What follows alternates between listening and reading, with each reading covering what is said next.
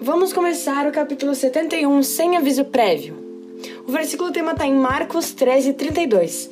E Jesus terminou dizendo: Mas ninguém sabe nem o dia nem a hora em que tudo isso vai acontecer, nem os anjos do céu, nem o filho, mas somente o Pai. Eu já participei de vários velórios. Gente velha, gente jovem, criança, e sempre que estou diante de um morto, eu me convenço de que a morte ninguém engana, mas da morte ninguém escapa. E ela vem sem avisar. Por este motivo, devemos estar com o nosso espírito em comunhão com Jesus sempre. Não importa se você é jovem ou velho, porque não sabemos se o amanhã chegará. E se não conhecermos a morte é porque fomos arrebatados com Cristo, que também voltará sem aviso. Estar em Cristo Andar com Ele, seguir seus passos, seus ensinamentos, é o que pode nos dar a esperança da salvação.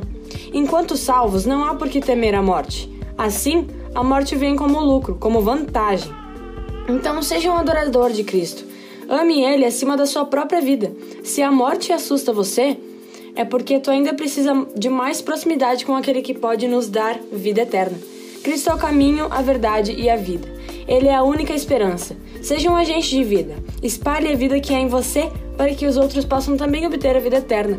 Falar de morte não nos torna eternos, mas falar da vida que é Jesus resgata pessoas da morte. Que a sua vida ligada em Cristo gere mais vida ainda.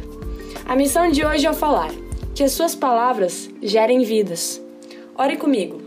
Deus, ainda que eu não saiba muita coisa, eu quero repartir do que sei para avivar os outros. Em nome de Jesus, amém. E a palavra final está em Romanos 6,5. Pois se fomos unidos com Ele por uma morte igual à dele, assim também seremos unidos com Ele por uma ressurreição igual à dele. Até a próxima!